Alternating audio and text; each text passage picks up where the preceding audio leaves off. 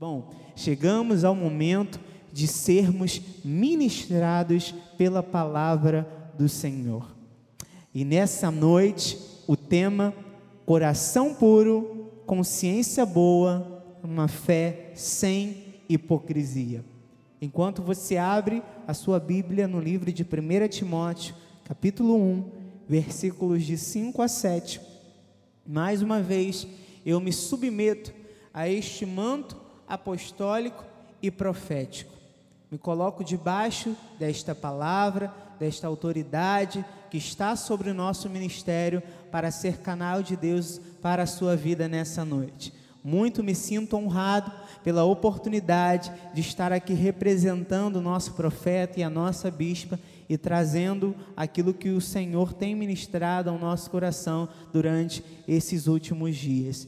Então diz assim a palavra do Senhor em 1 Timóteo, capítulo 1, versículos de 5 a 7. Ora, o intuito da presente admoestação visa o amor que procede de coração puro, de consciência boa e de fé sem hipocrisia. Desviando-se algumas pessoas destas coisas, perderam-se em loquacidade frívola, pretendendo passar por mestres da lei não compreendendo, todavia, nem o que dizem, nem os assuntos sobre os quais fazem ousadas asseverações. Que essa palavra fale profundamente ao nosso coração nessa noite. Oremos ao Senhor Jesus. Pai amado e bendito, Deus Todo-Poderoso, Senhor da glória, Deus tremendo, predestinador, doador de toda boa dádiva, de todo dom perfeito, justo juiz, desejado das nações, nossa rocha, nosso escudo, nossa fortaleza, torre forte em tempos de tribulação. Senhor, nós humildemente nos colocamos debaixo da tua palavra nessa hora, aquietamos o nosso coração, nos assentamos aos teus pés para ouvirmos o teu direcionamento. E pedimos, Senhor, fala conosco, como diz a tua palavra, que o Senhor, o teu Espírito, está por detrás de nós, dizendo: Este é o caminho, andai por ele. Aponta nessa noite, Senhor, direcionamentos profundos para a nossa caminhada cristã Fala conosco por meio desta palavra. E se necessário for, Senhor, transforma aspectos necessários da nossa vida para que esta palavra possa frutificar em nosso coração. Em nome de Jesus, eu oro e me submeto à tua autoridade nessa hora. Em nome de Jesus e todo o povo de Deus que assim crê e recebe, diga amém. E se você pode, dá um lindo aplauso ao Senhor. Obrigado, bispo. Aleluia! Igreja poderosa em Cristo, diga amém. Salvos, remidos pelo sangue do Cordeiro, eleitos segundo a presciência de Deus, predestinados para andar em boas obras. Na última semana, nós começamos a estudar com o nosso profeta a respeito da nossa posição em Cristo e da necessidade de nós não nos ausentarmos desta posição, principalmente pelo momento que nós vivemos.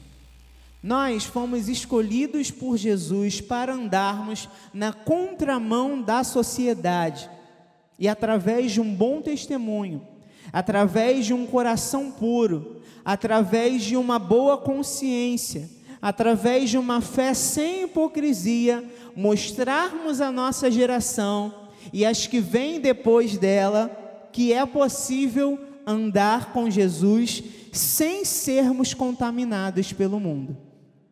É possível.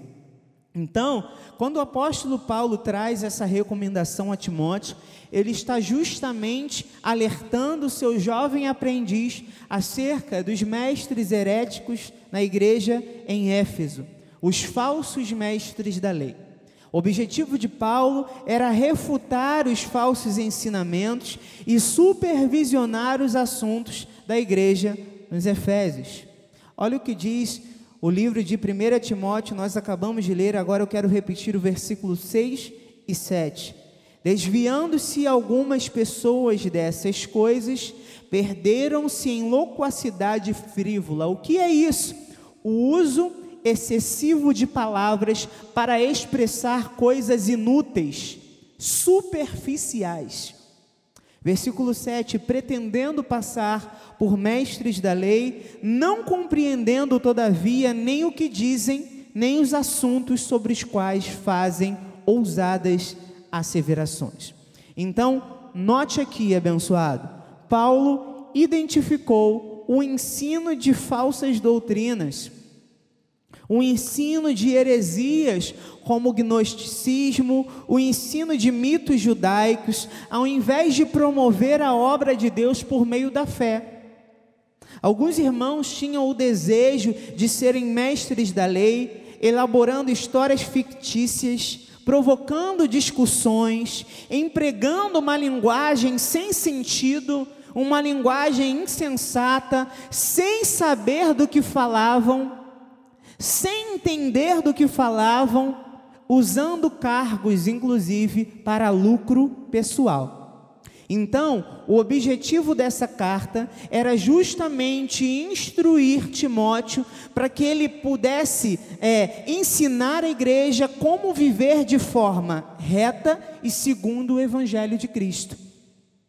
Por isso ele disse lá no versículo 5 de 1 Timóteo 1: Ora, o intuito da presente admoestação visa o amor que procede de coração puro, de consciência boa e de fé sem hipocrisia.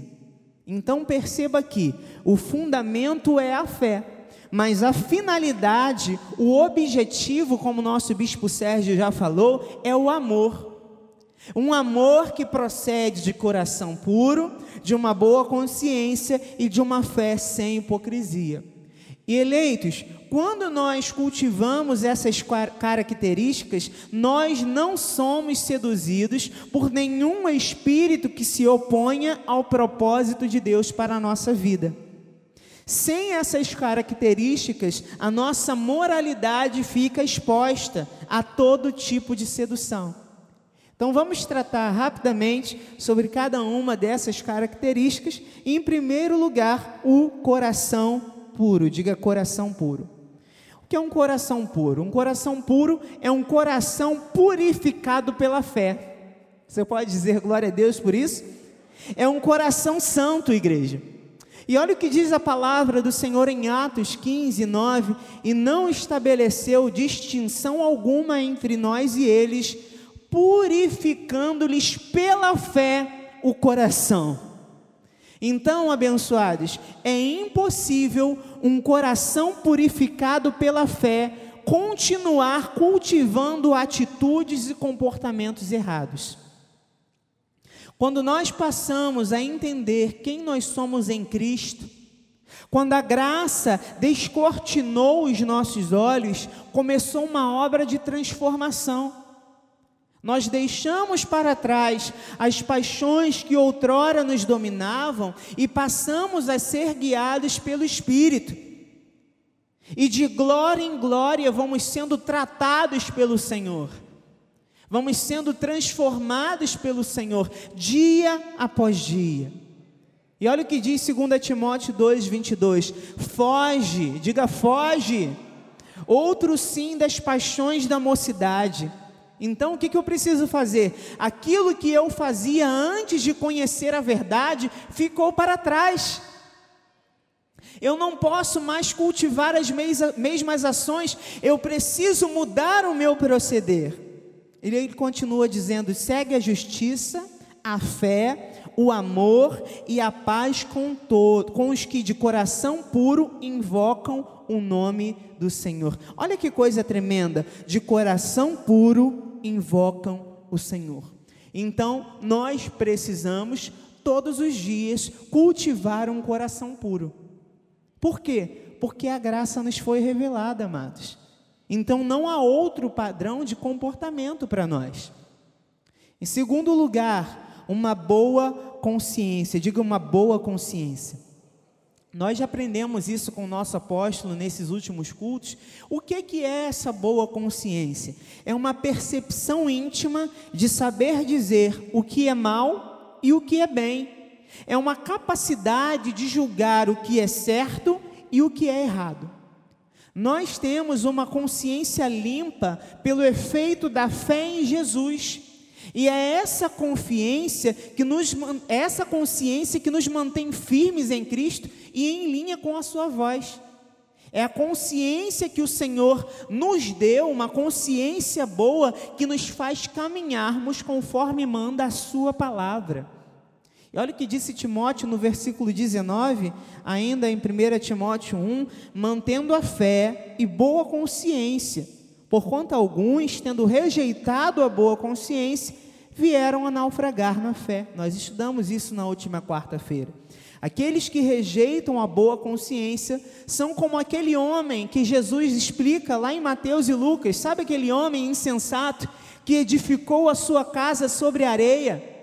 E diz a palavra que caiu a chuva, transbordaram os rios, sopraram os ventos, deram com ímpeto contra aquela casa, e qual o final? O que, que aconteceu? A casa caiu.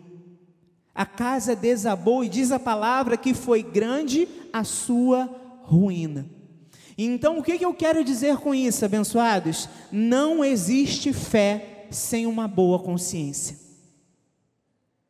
Não existe fé sem hipocrisia, não existe fé firme sem uma boa consciência. Consciência e fé precisam andar de mãos dadas.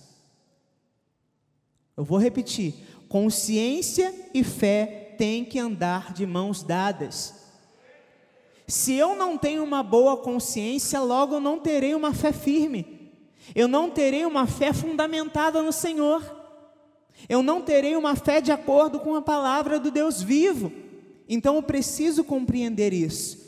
E o terceiro ponto que nós vamos tratar nessa noite é a respeito de fé sem hipocrisia. Amados, nesse novo momento da igreja, caminhando para um pós-pandemia, sabendo do papel relevante que nós temos, o Senhor está tratando nesse momento e despertando cristãos de posicionamento firme, de fé sincera, sem hipocrisia, sem fingimento.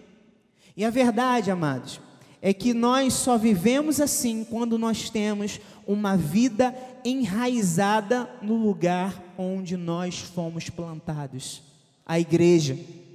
Não existe fé que se sustente sem ser recarregada na fonte. E onde nós recarregamos? Onde nós recarregamos a nossa vida, a nossa fé? Na igreja, amados. Então não tem como nós termos uma fé firme estando ausentes deste lugar.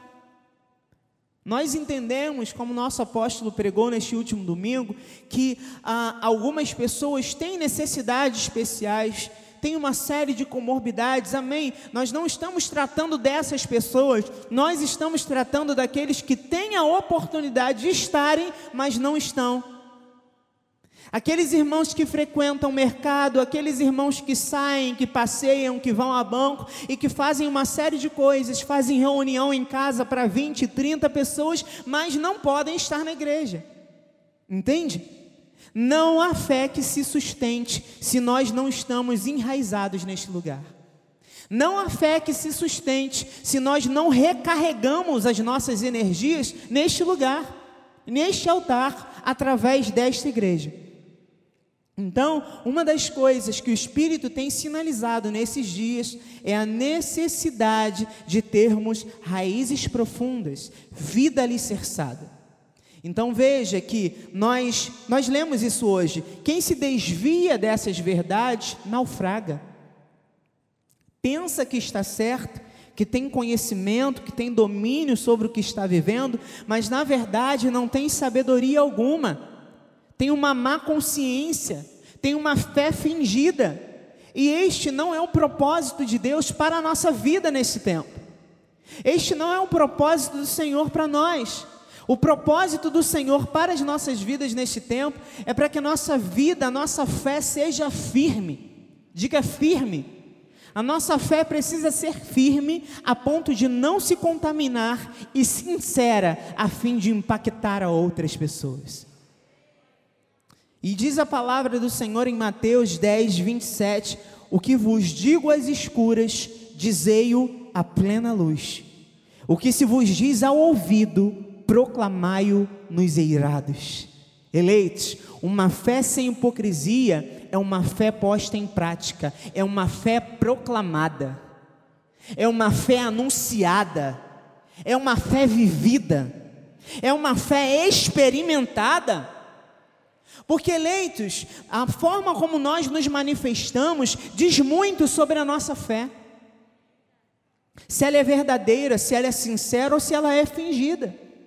Lembra que Paulo disse aos Romanos, lá no capítulo 8, versículo 19, que a ardente expectativa da criação aguarda a manifestação dos filhos de Deus. Nós somos os filhos de Deus e neste tempo nós precisamos nos manifestar. A nossa fé precisa ser colocada em prática. Isso é uma fé não fingida.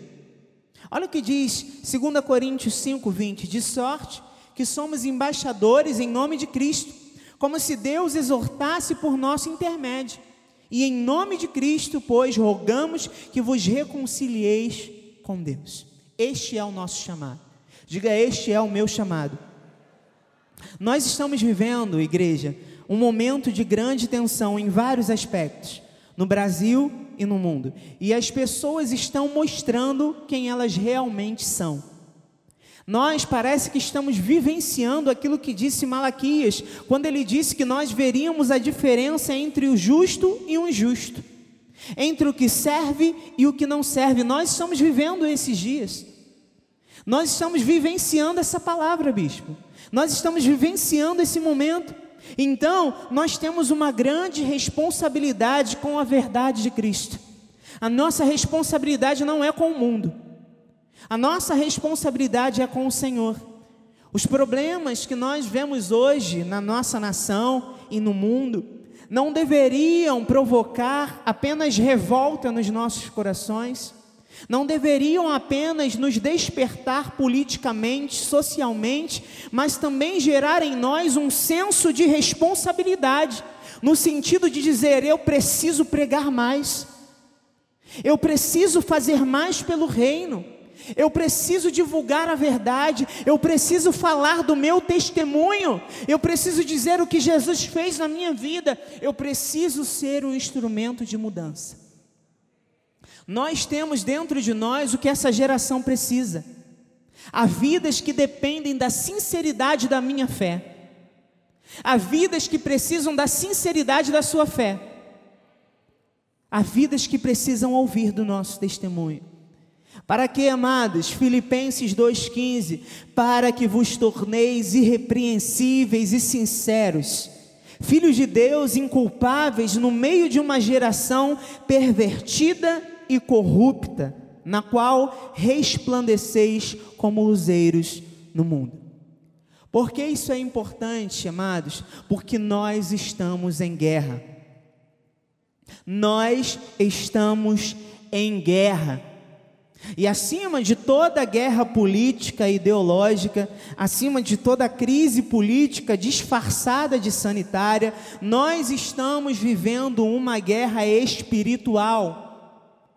E é por isso que nós aprendemos com o nosso apóstolo que o julgamento de Deus está em atuação. Eu creio que nós estamos enfrentando a maior crise moral da história do nosso país. Lembram que nós já falamos no começo? Nessa crise, o errado virou certo. Não é verdade? Vê se não é verdade. O errado virou certo, o certo virou errado. É assim que caminha a nossa sociedade. Legalizam o mal, criminalizam o bem, soltam bandidos, prendem pessoas de bem, pessoas honestas há uma subversão de valores, há um declínio moral. Não é assim que caminha a nossa sociedade neste momento? E qual a leitura que nós podemos ter disso, bispo amada? É que há um esquema de poder que tem como objetivo afastar as pessoas do propósito de Deus. E como esse esquema de poder se instaura numa sociedade?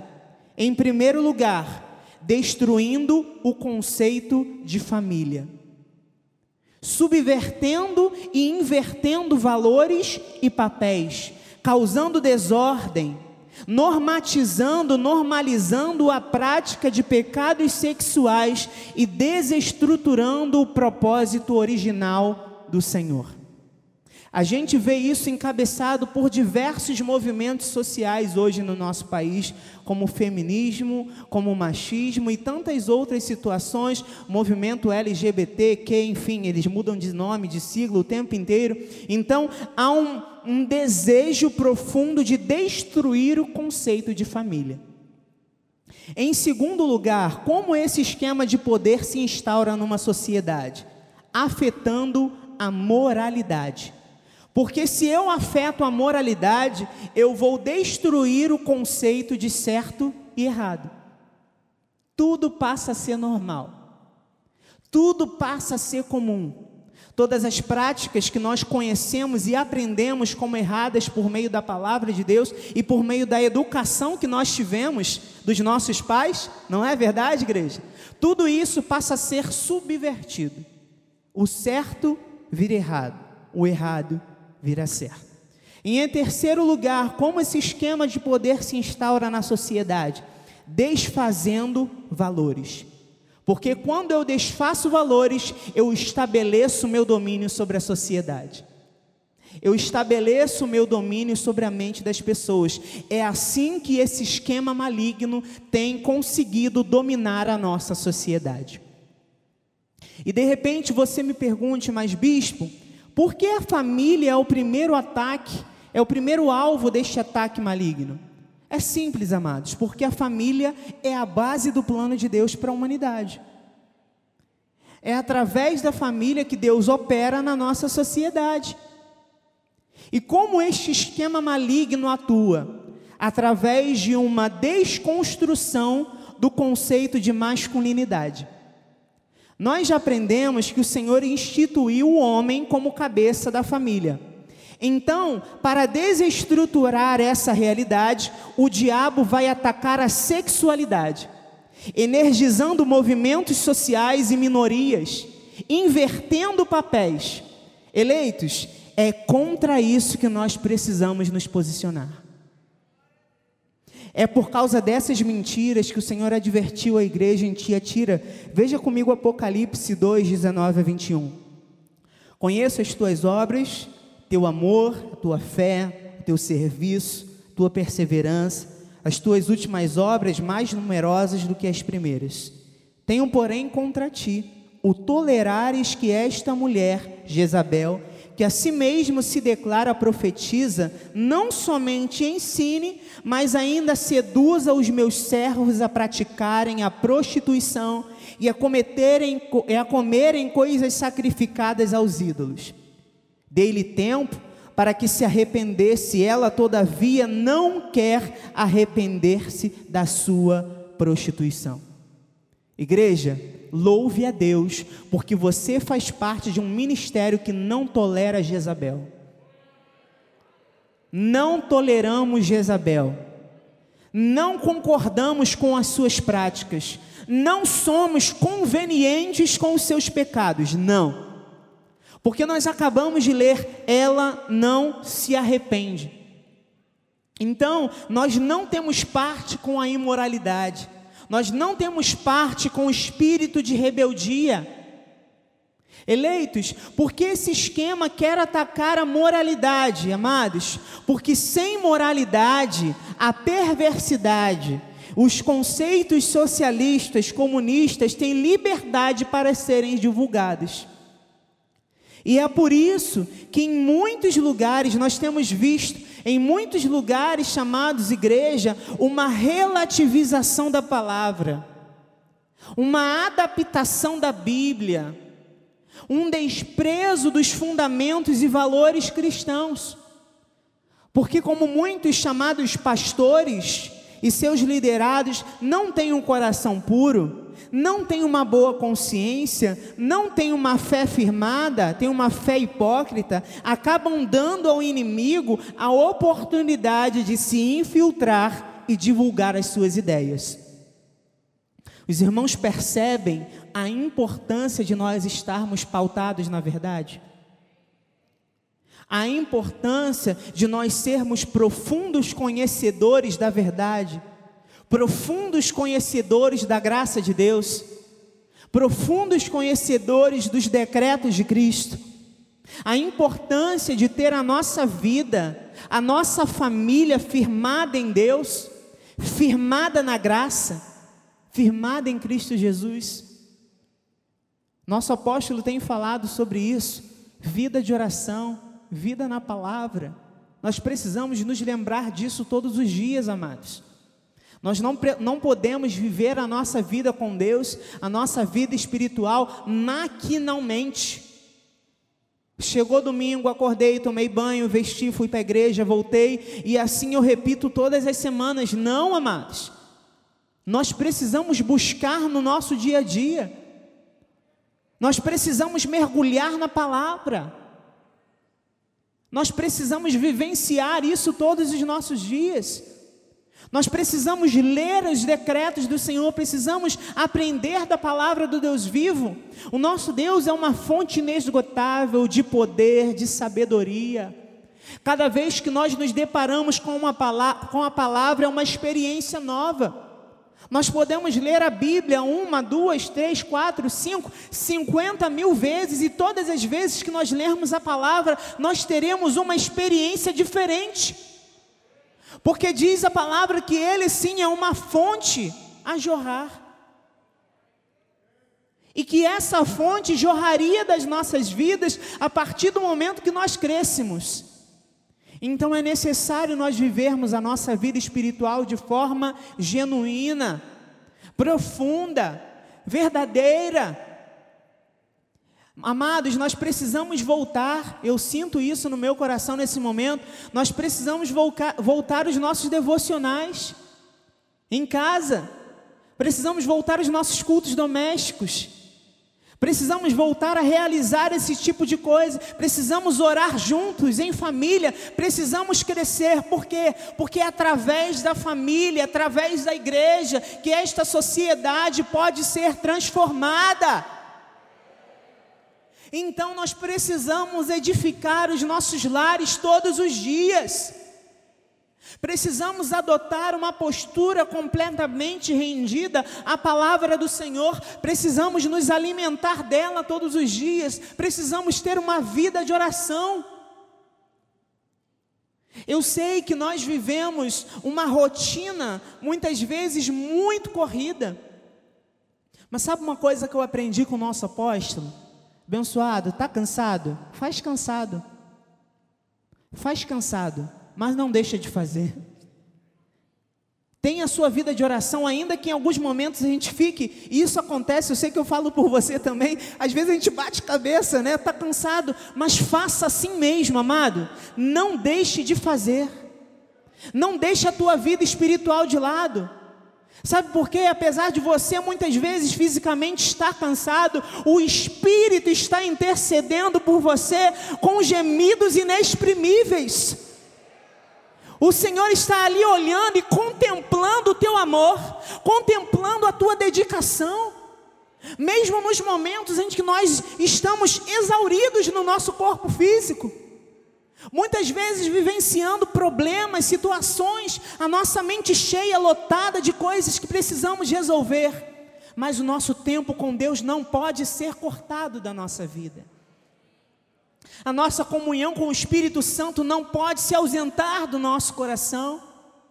Nós precisamos mergulhar disso, nisso todos os dias. E ainda que nós, por conta disso, sejamos alvo dos nossos inimigos, alvo de uma sociedade corrupta, nós não seremos atingidos. Porque diz a palavra do Senhor em 2 Coríntios 4, de 8 a 11: Em tudo somos atribulados, porém não angustiados perplexos, porém não desanimados, perseguidos, porém não desamparados, abatidos, porém não destruídos, levando sempre no corpo o morrer de Jesus, para que também a sua vida se manifeste, se manifeste em nosso corpo. Porque nós, os que vivemos, somos sempre entregues à morte por causa de Jesus, para que também a vida de Jesus se manifeste, se manifeste em nossa carne mortal. Então, abençoados, é mergulhados no rio de Deus, em comunhão com o Espírito Santo, é mergulhado na graça que eu me protejo contra estes ataques. E ainda que eles venham, nós não somos atingidos. As portas do inferno, disse Jesus, não prevalecerão contra nós. Pode tentar o que for, pode fazer o que for, pode inventar a mentira que for, pode inventar o problema, o esquema que for, nós estamos de pé, nós estamos fortalecidos pelo Senhor, nós fomos chamados por Ele e nós não vamos parar. Pode avisar no mundo espiritual que nós não vamos parar. Aleluia. Então as portas do inferno não podem prevalecer contra nós. E esse esquema maligno do qual estou falando, ele tem um objetivo de ferir a família, a religião, a cultura tradicional. Para quê? Para que haja uma revolução afetiva que tem como base a discussão de gênero e a luta das minorias. Então veja que este esquema maligno quer desmoralizar a família através de uma castração social e moral da masculinidade. E não é, não é de hoje que isso acontece, não é uma coisa recente. Lembram-se de o rei Acabe e Jezabel, lembram-se desse casal na Bíblia, lá no livro de Reis? Uma família disfuncional que nem diante da voz do profeta Elias mudaram o seu proceder. Diz a palavra que eles mataram profetas, eles roubaram heranças, como foi o caso da vinha de Nabote, eles serviram a Baal, a Astarote, deuses pagãos, para você ter um entendimento de como era grave a prática deste povo, o culto a Baal é regado a imoralidade sexual. Afinal de contas, as chamadas sacerdotisas de Baal são prostitutas, eram prostitutas, na verdade, então eram cultos regados à imoralidade sexual. Cultos regados a coisas mais absurdas, a sacrifícios humanos, e os sacerdotes comiam dos sacrifícios humanos, uma coisa absurda, uma coisa horrível. E como isso aconteceu, amados? Através de uma inversão de papéis, ou seja, um homem omisso e uma mulher controladora. Não é essa a motivação do feminismo? Então, veja que o inimigo não mudou de estratégia. Continua sendo a mesma coisa desde os primórdios. Desde os tempos antigos, o inimigo não mudou de estratégia. Então, rejeitando a voz profética, o nosso país mergulha no pecado, profanando a verdade, tentando aliciar pessoas desde a infância e juventude, dominando mídias, escolas e universidades.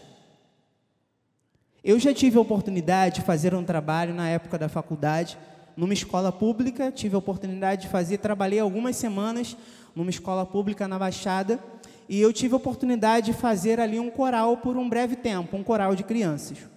Teve um dia em que eu fui ah, dar aula para as crianças e eu notei um assunto diferente. As crianças conversando sobre posição sexual. Isso há mais ou menos 10 anos atrás, amados. Não é ontem, há 10 anos atrás, mais ou menos. E eu vi a professora que se dirigia a eles dizendo: Ah, isso é só para despertar a curiosidade de vocês. E eu fiquei pensando como uma criança precisa aprender a respeito de posição sexual. Isso tem sido divulgado sorrateiramente aí nas mídias.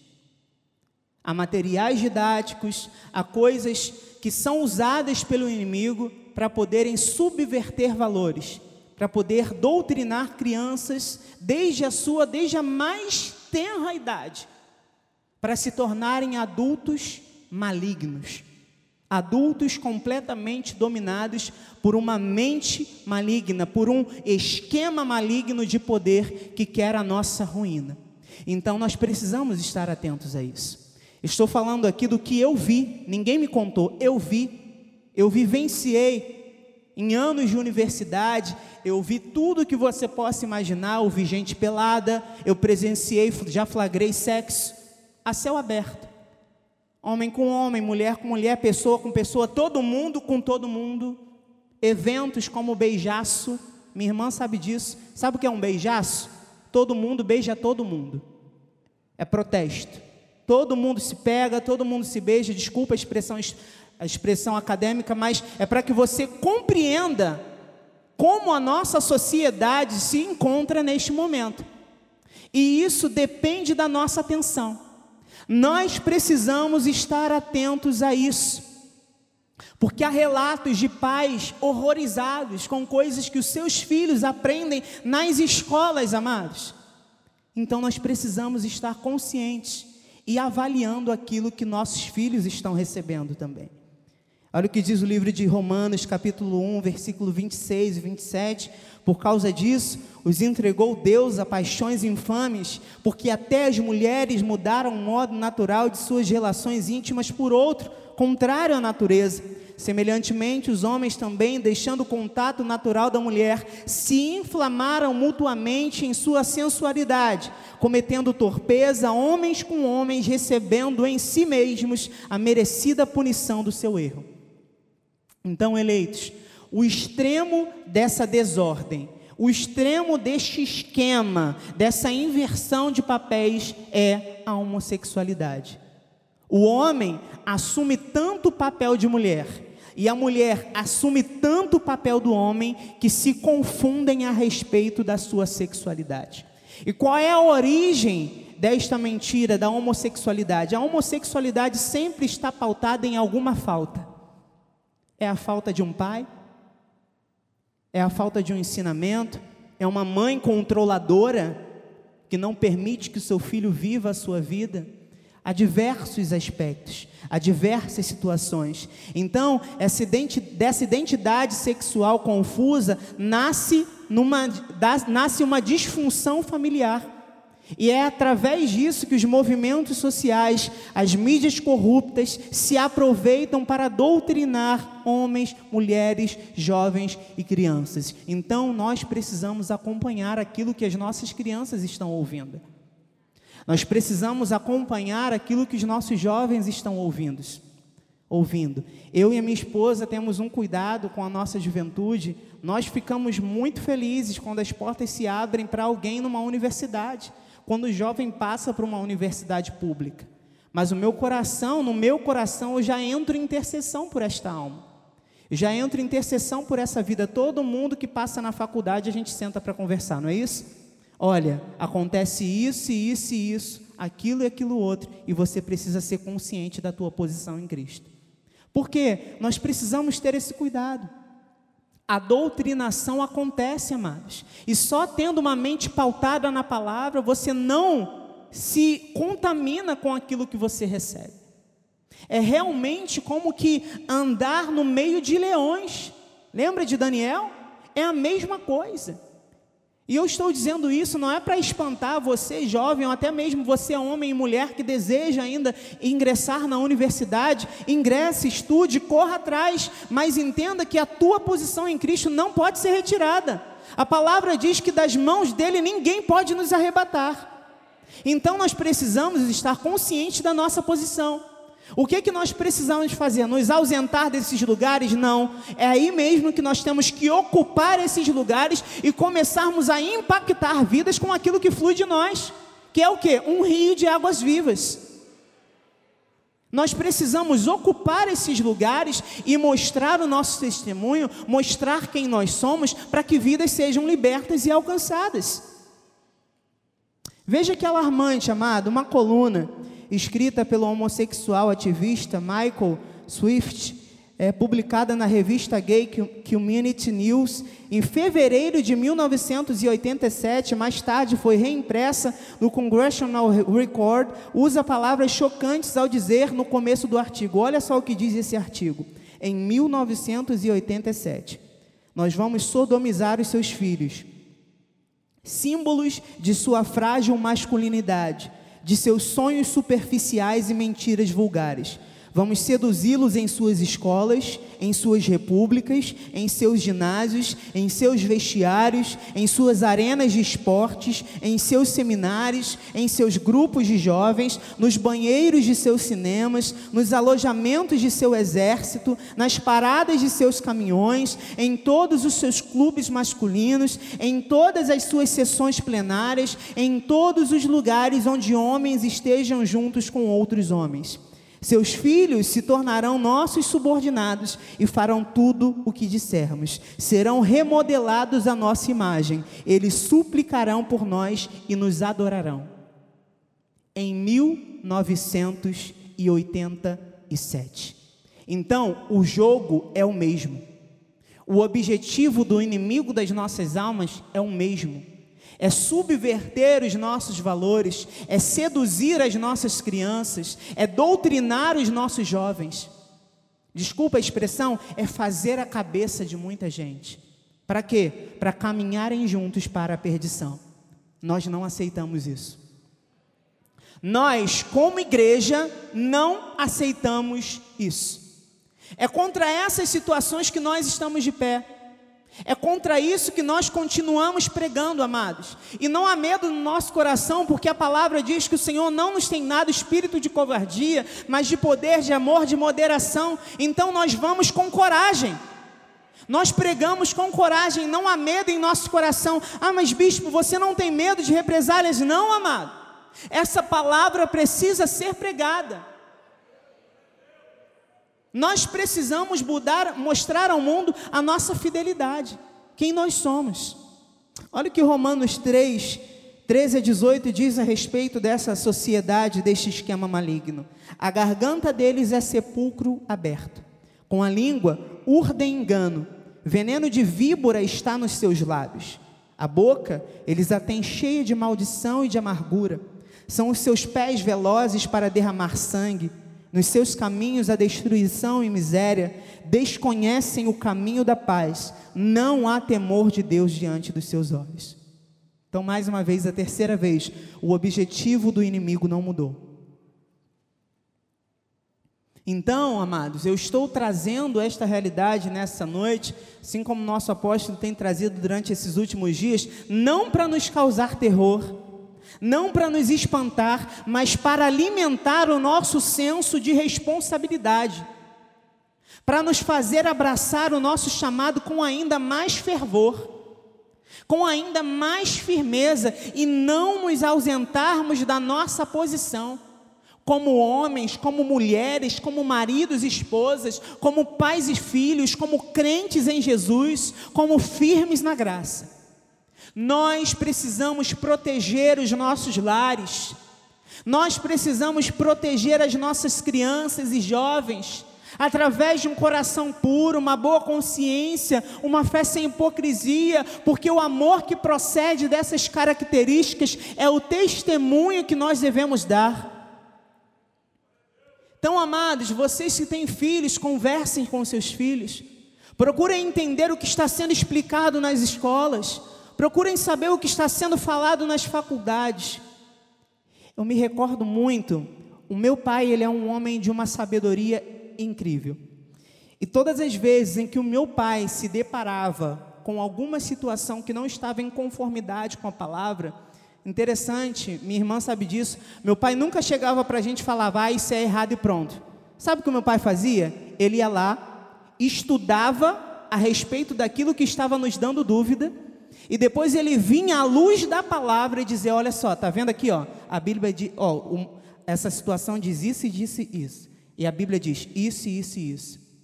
O que, que você prefere? E nós sempre, sempre preferimos a Bíblia, graças a Deus. Eu e minha irmã estamos aqui para fazermos prova disso. Sempre ouvimos essa sabedoria. E graças a Deus pela vida do meu pai e da minha mãe que nos apacentaram dessa forma. E hoje nós estamos aqui para testemunhar dessa realidade. Então, amados, nós precisamos tomar conta daquilo que está acontecendo com as nossas crianças e jovens. Nós precisamos estar atento àquilo que nos ronda, aquilo que ronda a nossa família. Nós precisamos nos atentar para aquilo que temos assistido nas nossas casas, amados. O que que nós temos assistido em nossos lares? O que nós recebemos através das mídias? O que que as nossas crianças e jovens têm aprendido? Nós precisamos refutar aquilo que estiver em desacordo com o que o soberano estabeleceu como verdade para as nossas vidas. A palavra diz em 1 Timóteo 5, 8 a 9: Sede sóbrios e vigilantes. O diabo, vosso adversário, anda em derredor como um leão que ruge, procurando alguém para devorar. Resisti-lhe firmes na fé, certos de que os sofrimentos iguais aos vossos estão se cumprindo na vossa irmandade espalhada pelo mundo. Igreja, quero terminar dizendo que não é clichê que nós precisemos ser exemplo que nós precisamos estar alerta diante de tudo que tenta nos fazer vacilar. Lembram da serpente do Éden? Hoje há várias serpentes espalhadas por aí, tentando nos roubar de Deus, tentando nos fazer discordar do nosso pastor, tentando nos fazer discordar do altar, tentando impor a nós um estilo de vida fora dos padrões bíblicos, com costumes errados. Lembra o que a serpente disse? Ela disse assim: Foi assim que o Senhor disse? Não, não é bem assim. E assim a nossa sociedade caminha. Foi assim que o seu pastor disse? Mas não é bem assim. Não é dessa forma. Nós precisamos refutar todas essas mentiras.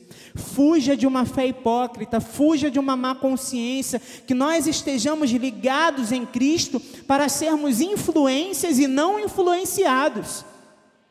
Que através de nós, do nosso proceder, vidas sejam arrancadas da perdição, desse esquema maligno que tenta dominar a nossa sociedade e que o nosso posicionamento seja igual ao de Débora. Lembra de Débora? Juízes 5, 7 diz: Ficaram desertas as aldeias em Israel, repousaram, até que eu, Débora, me levantei, levantei-me por mãe em Israel.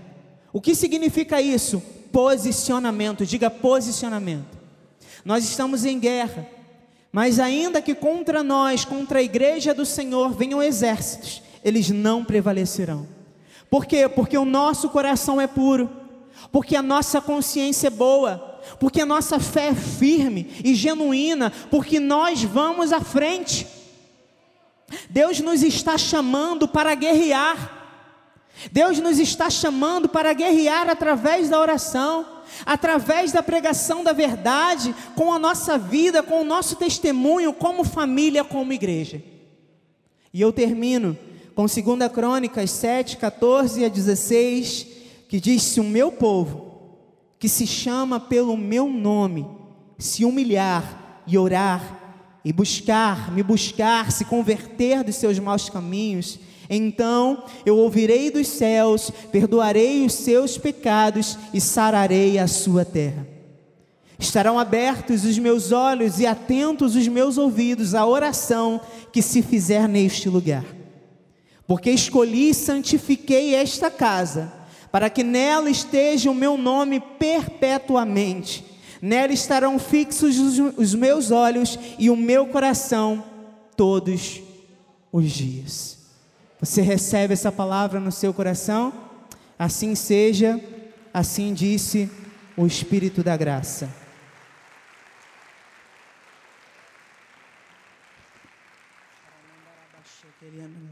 Aleluia. Você que está consciente da sua missão, fique de pé aí no seu lugar, em nome de Jesus.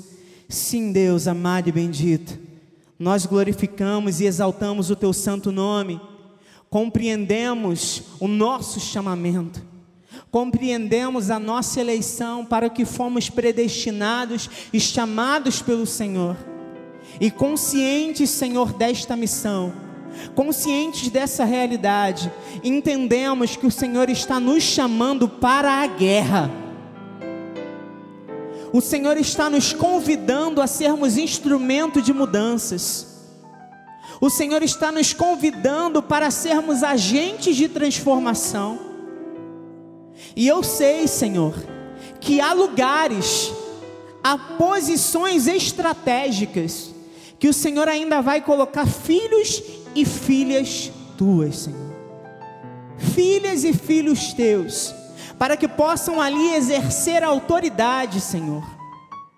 E eu clamo a Ti nessa hora, Pai, para que Tu envies, Senhor, aos locais de trabalho, às faculdades, homens, mulheres, jovens que vão ser mudança, que vão ser transformação que não vão ter medo de ocupar o seu lugar e nem de divulgar a sua fé. Pessoas que profeticamente vão se levantar e vão produzir pelo Espírito mudanças significativas. Pessoas que vão levar o bom perfume, o aroma suave do Senhor, pessoas que serão de batalha em batalha conduzidas em triunfo manifestando em todo lugar a fragrância do conhecimento do Senhor. Em nome de Jesus, Pai. Coloca-nos, Deus, em posições estratégicas em nossa sociedade, para que nós possamos ser remédio, para que nós possamos ser alento, para que nós possamos ser resposta para que o rio de Deus que flui deste altar e flui das nossas vidas possa chegar até essas almas e elas possam ser libertas e transformadas. Em nome de Jesus. Eu oro para que, que pra, para que através do nosso testemunho, para que através da nossa vida, olhos venham ser descortinados, olhos venham ser iluminados, a graça seja revelada. E a terra possa se encher do conhecimento do Senhor, assim como as águas cobrem o mar. E aí sim, Deus, e aí sim, Senhor, será o teu retorno para buscar uma igreja santa, uma igreja pura, uma igreja sem mácula e sem defeitos. Eis-nos aqui, Senhor para cumprir a nossa missão em nome de Jesus. E todo o povo de Deus que assim crê e recebe, diga amém, amém e amém. Aplauda o Senhor nessa hora. Bispo Anabel vai dar a bênção final. Nós vamos cantar mais um louvor. Saia consciente da tua missão, saia fazendo a tua parte. A sociedade depende da tua fé em prática, da tua boa consciência, em nome de Jesus. Amém? Glória a Deus. Amém. Nós estendemos as nossas mãos aos céus em gratidão. Pai, nós te agradecemos por essa palavra, Senhor. Te agradecemos porque essa palavra não trouxe medo aos nossos corações. Pelo contrário, nos trouxe ainda mais força, Pai, para sairmos em guerra. E nós atendemos ao teu chamado porque nós somos daqueles que obedecem. Nós saímos daqui, Pai, firmes. Saímos daqui, Pai, ainda mais conscientes do nosso chamado e certos que, ainda que se levante um exército contra nós, nós não tememos mal algum, porque nós temos, Senhor, a tua mão sobre as nossas vidas, a tua mão sobre as nossas famílias, a tua mão sobre o nosso chamado e nós vamos, Senhor nós vamos avante em teu nome, guardados e protegidos por onde nós passarmos, em nome de Jesus.